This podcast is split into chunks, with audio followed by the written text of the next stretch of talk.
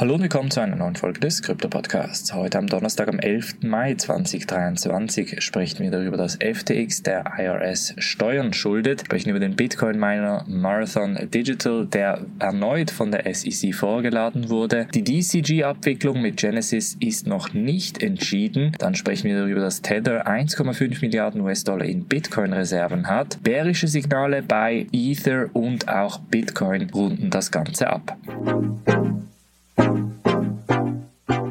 Springen wir in diese erste News Story. Und zwar geht es darum, dass die insolvente Kryptobörse FTX der Internal Revenue Service, also dem Steueramt der USA, etwa 44 Milliarden US-Dollar schulde.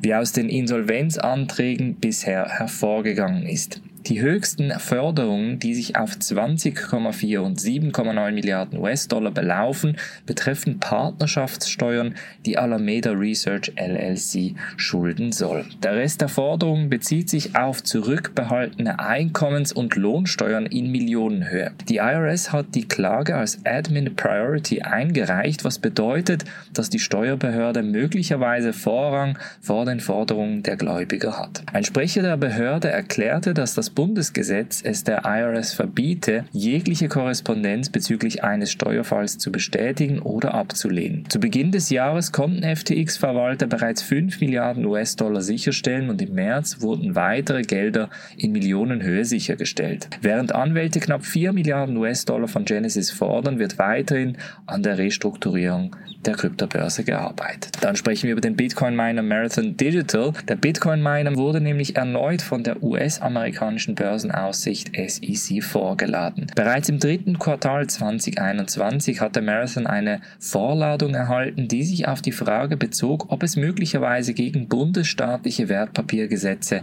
in Bezug auf sein Rechenzentrum in Hardin verstoßen hatte. Laut den am 10. Mai eingereichten Quartalsbericht erhielt das Unternehmen die Vorladung am 10. April in Bezug auf Transaktionen mit verbundenen Parteien, die während der Errichtung des Rechenzentrums in Montana stattfanden. Marathon erklärte, dass es mit der SEC kooperiere und verstehe, dass die Börsenaufsicht mögliche Verstöße gegen bundesstaatliche Wertpapiergesetze untersuche. Ein Marathon-Sprecher lehnte es ab, weitere Kommentare abzugeben und am 9. Mai kündigte Marathon dann an, dass mit dem Unternehmen Zero Two zusammenarbeiten werde, um ein Bitcoin-Mining-Zentrum in Abu Dhabi zu schaffen. Die Ankündigung erfolgte nur zwei Monate, nachdem die beiden Administration eine neue Steuer für Kryptominer vorgeschlagen hatte, die in den USA tätig sind und eine Steuer in Höhe von 30 Prozent der Kosten für den beim Kryptomining verwendeten Strom zahlen zu müssen. Das Zentrum soll aus zwei Bergwerken mit einer kombinierten Kapazität von 250 Megawatt bestehen und Marathon betonte, dass seine maßgeschneiderte Eintauchlösung ausreichen würde, um die Mining Rigs kühl zu halten. Dann sprechen wir über DCG und deren Abwicklung mit Genesis. Der im Februar vorgeschlagene Abwicklungsplan würde Genesis-Gläubigern eine 80-prozentige Wiederherstellung der Mittel geben, aber viele haben Forderungen erhoben, was zu einer sogenannten Mediation geführt hat. Die Digital Currency Group DCG, die Muttergesellschaft der Kryptofirma Genesis Capital, hat keine Lösung für die ausstehenden Geschäftsverbindlichkeiten gemeldet, die Gläubiger entschädigen könnten. In einer Ankündigung vom 9. Mai teilte DCG mit, dass sie sich inmitten einer 30-tägigen Mediationsperiode mit Genesis befinden, um auf Gläubigerforderungen zu reagieren. Das Unternehmen hatte im Februar einen Abwicklungsplan vorgeschlagen, bei dem die Genesis-Gläubiger erwartet hatten, 80% der Mittel zurückzuerhalten, nachdem das Unternehmen Insolvenz nach Kapitel 11 angemeldet hatte. Im April erhöhten jedoch Genesis-Gläubiger ihre Forderungen und störten damit das Insolvenzverfahren und die sogenannte Vereinbarung in Prinzip zwischen den beiden Unternehmen. Genesis gab an, bei der Anmeldung zur Insolvenz zwischen einer Milliarde und 10 Milliarden US-Dollar an Verbindlichkeiten zu haben. Parallel dazu, um weitere finanzielle Flexibilität zu bieten, führt DCG Gespräche mit Kapitalgebern über Wachstumskapital und Refinanzierung ihrer ausstehenden Geschäftsverbindlichkeiten mit Genesis, sagte DCG. Wir sind entschlossen, zu einem fairen Ergebnis für alle zu gelangen und freuen uns auf eine produktive Lösung während dieser Mediationsperiode. Infolge der Insolvenz von Genesis war die krisengeschüttelte Kryptofirma Firma oft das Zentrum von Rechtsstreitigkeiten zwischen DCG und der Kryptobörse Gemini. DCG und Genesis sollen angeblich rund 900 Millionen US-Dollar an Gemini-Kunden geschuldet haben, die von ihren Earn-Fonds ausgesperrt waren.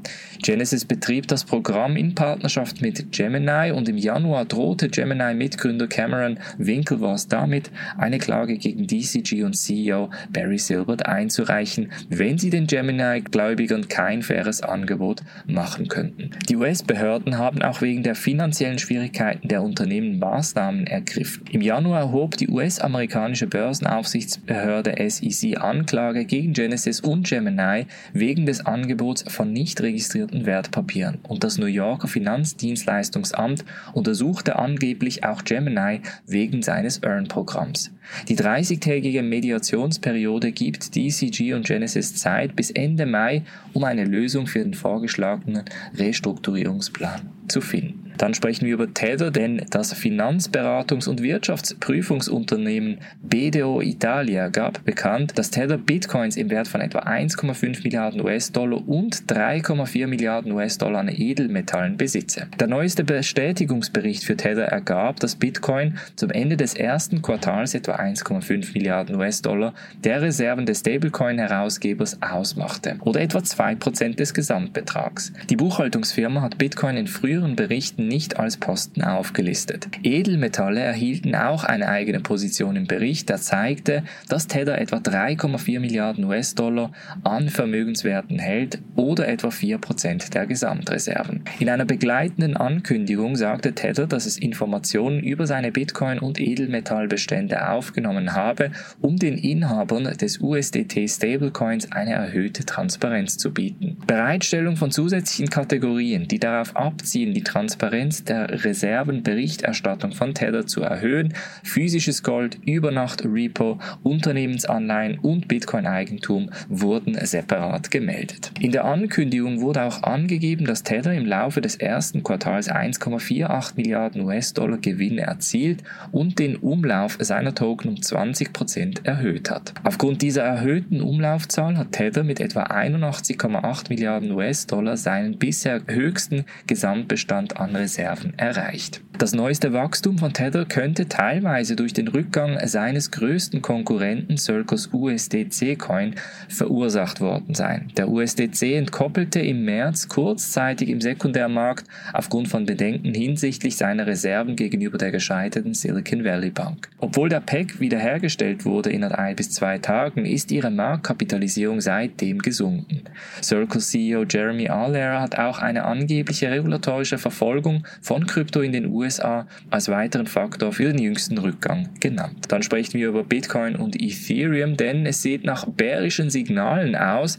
Die gescheiterte Rallye über 2000 US-Dollar am 6. Mai hat nämlich gezeigt, dass ETH-Bullen sich noch nicht wohlfühlen, gehebelte Long-Positionen hinzuzufügen. Nach einer kurzen Überschreitung von 2000 US-Dollar am 6. Mai hat der Ether-Preis wieder einen engeren Bereich zwischen 1820 und 1950 US-Dollar Dollar erreicht, was in den letzten drei Wochen die Norm war. Laut den neuesten Ether Futures und Optionsdaten favorisieren die Chancen, dass der Ether-Preis unter die Unterstützung von 1820 US-Dollar fällt, da professionelle Trader nicht bereit waren, neutrale bis bullische Positionen unter Verwendung von Derivate-Kontrakten hinzuzufügen. Nicht einmal der Meme-Coin-Rausch, der die Nachfrage im Ethereum-Netzwerk steigerte, konnte Anlegern Vertrauen einflößen.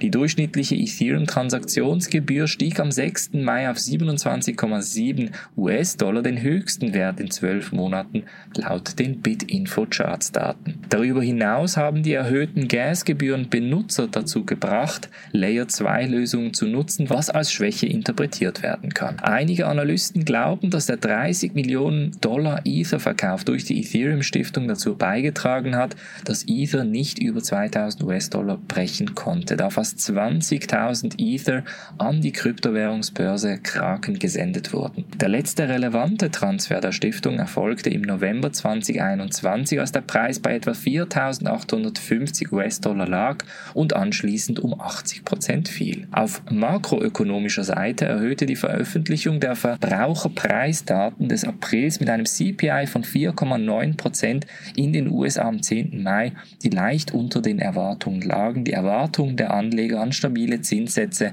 bei der nächsten Sitzung der Federal Reserve im Juni weiter. Das bringt uns jetzt auch gleich zu Bitcoin, denn am Mittwochmittag fiel der Bitcoin unter 27.000 US-Dollar und kehrte einen morgendlichen Anstieg nach der Veröffentlichung von etwas ermutigenden Daten zur US-Inflation um. Das BTC-USD-Handelspaar auf Coinbase handelte bei 26.800 US-Dollar, bevor es wieder etwas Boden gut machte, wie aus TradingView-Daten hervorgeht. Coinglass-Daten zeigen, dass Trader, die auf eine Preisschwankung wetteten, in den letzten Stunden etwa 47 Millionen US-Dollar an BTC-Long-Positionen liquidierten, im Vergleich zu etwas mehr als 5 Millionen US-Dollar an BTC-Short-Positionen. Diese Arten von Long Squeezes neigen dazu, die Preise nach unten zu drücken. Riyad Carey, Research Analyst bei der Kryptodatenfirma Kaiko, wies darauf hin, dass es immer noch Bedenken hinsichtlich der geringen Liquidität auf den Märkten gibt, da die aggregierte zweiprozentige Marktliquidität von Bitcoin,